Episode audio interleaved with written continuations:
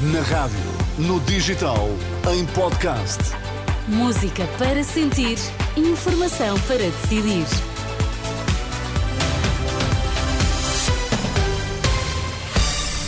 As notícias das quatro na Renascença, a edição é agora da Anabela Góis. Boa tarde, Anabela. Olá, boa tarde. Quais são os temas em destaque?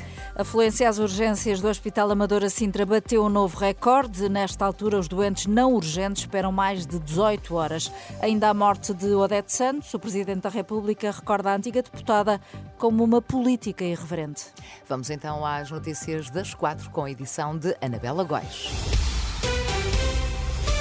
As urgências do Hospital Amadora Sintra atenderam perto de 900 pessoas em apenas 24 horas, é o maior número de sempre. A esmagadora maioria foi pelo seu próprio pé, sem qualquer referência. Neste momento, há 130 pessoas a aguardar consulta depois da triagem. Os tempos de espera para os casos não urgentes são superiores a 18 horas. Alexandre Abrantes Neves.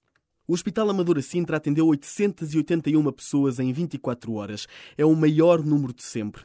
O anterior recorde, também registado em dezembro, foi de 681 atendimentos num só dia. Segundo fonte hospitalar, destes 881 utentes que recorreram à urgência do Hospital Fernando da Fonseca, apenas 9% foram encaminhados pela linha de saúde 24. Na urgência pediátrica, a situação é ainda pior. Apenas 9 das 220 crianças atendidas foram referenciadas. As urgências têm estado sob forte pressão, sobretudo por causa do aumento das queixas respiratórias. É o resultado da gripe A e do VSR. Na urgência do Hospital Amadora Sintra, a terceira maior do país, os utentes com pulseira verde esperam neste momento mais de 18 horas para serem vistos por um médico. O tempo de espera para as amarelas é de 6 horas e os doentes muito graves com pulseira laranja aguardam 1 hora e 20 minutos depois da triagem feita por um médico. O Hospital Fernando da Fonseca nunca tinha vivido uma situação assim. Por todo o país, as urgências estão sob grande pressão, sobretudo por causa das queixas respiratórias, numa altura em que estão a aumentar os casos de gripe A. O líder do Chega exige respostas por parte do governo à crise nas urgências.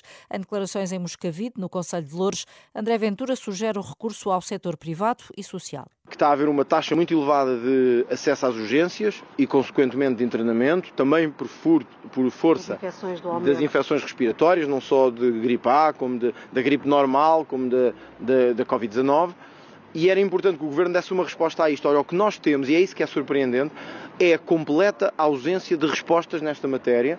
Eh, há duas coisas que já deviam ter sido feitas e que infelizmente o Governo anda há muito tempo a atrasá-las, que era a conjugação de esforços, ainda por cima, quando os seus responsáveis já mostraram que estão disponíveis do setor social e privado da saúde, para quando o setor público não conseguir dar essas respostas, para que sejam esses setores, as misericórdias, o setor social, o setor privado, a dar essas respostas.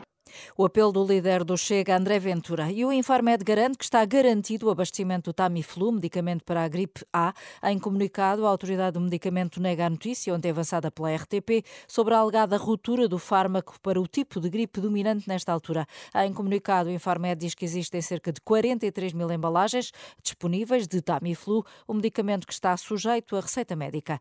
E o Presidente da República recorda Odete Santos como uma política irreverente. Numa nota no site oficial, Marcelo Rebelo Rebelo de Sousa destaca o trabalho da antiga deputada comunista na defesa das minorias, dos direitos dos trabalhadores e das mulheres. A antiga deputada do PCP morreu hoje, aos 82 anos. Odete Santos é ainda recordada pelos colegas do partido como uma grande figura da democracia. Bernardino Soares, antigo líder parlamentar, destaca a paixão que Odete Santos colocava em todas as causas que defendia e sempre com uma enorme paixão em tudo o que fazia, uma enorme competência, um estudo aprofundado, um conhecimento completo das matérias que abordava, mas depois uma, uma forma de intervir, de transmitir uh, a sua mensagem, de transmitir as suas afirmações que era absolutamente cativante e que a transformou numa pessoa muito admirada por, por muita gente em Portugal, por muitos setores, Ouvido também pela Renascença, o antigo dirigente comunista António Filipe considera que Odete Santos é uma das grandes figuras da democracia portuguesa. Aqui ao lado, em Espanha, o governo prolongou as medidas anticrise por mais um ano, mantém o um imposto sobre os lucros excessivos da banca e das energéticas, a gratuitidade dos transportes públicos durante todo o ano de 2024 e o IVA zero para alimentos essenciais e de 5% para massas e azeites. A decisão sai do último Conselho de Ministros do ano. O novo pacote de medidas visa fazer frente à inflação e ao impacto da guerra na Ucrânia. As notícias com Anabela Góis, informação sempre a ser atualizada no site e na aplicação da Renascença.